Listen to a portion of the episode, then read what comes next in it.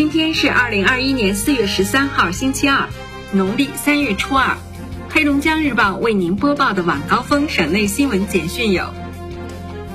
近日，我省下发了《黑龙江省二零二一年普通高等学校招生工作规定》，全国高考于六月七号开始，外语听力考试成绩依然不计入总分，继续取消外语科目口语考试。除教育部规定的特定事项外，考生的高考成绩信息只能提供给考生本人及有关投档高校，不得向考生所在中学及其他任何单位和个人提供。记者从黑龙江省公安厅高速公路管理局获悉，受降雪道路结冰影响，截至十三号八时三十分，哈大高速、哈姆高速、京哈高速。环城高速等限速通行。牡丹江从十五号起，后排不系安全带也罚款。机动车驾驶人、乘车人应当按照规定使用安全带，其中乘车人不仅限于副驾驶座位，后排乘车人不系安全带也在处罚范围内。拨打、接听手持电话、观看视频等妨碍安全驾驶的交通违法行为。将对驾驶人处以五十元罚款及驾驶证记两分的行政处罚。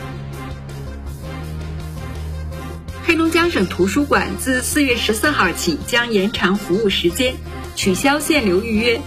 开放时间周二至周日八点三十分至十八点，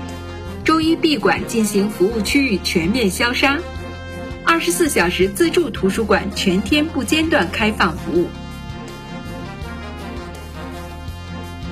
由哈市人社局、哈市退役军人事务局联合举办的2021年春季哈尔滨市退役军人专场招聘会，将于15号9时在哈尔滨人力资源中心一号楼厢房区和兴路38号举行。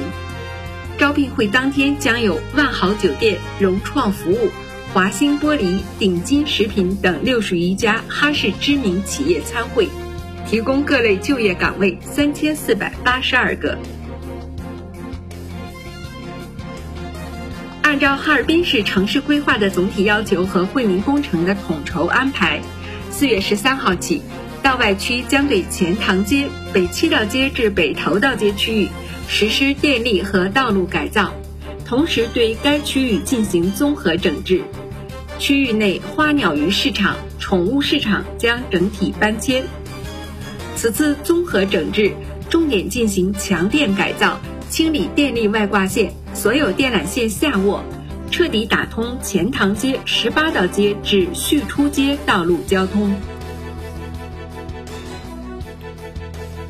日前，国务院联防联控机制召开新闻发布会，介绍新冠疫情防控和疫苗接种有关情况。不少网友反映，在实际新冠疫苗接种中，像咽炎、鼻炎、关节炎、高血压、近日吃过药、喝过酒的人都被劝退了。该如何理解新冠疫苗接种禁忌？中国疾控中心专家回应：根据《新冠病毒疫苗接种技术指南》第一版，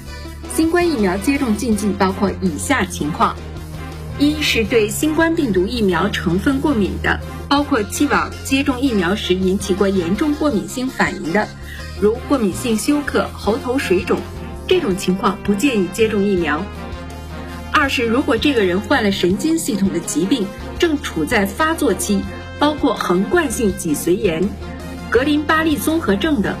还有没有控制的癫痫，像这些人是不建议接种的。三是出现发烧的，疾病急性期、急性疾病没有控制的慢性疾病。最后一种情形是孕妇不给接种。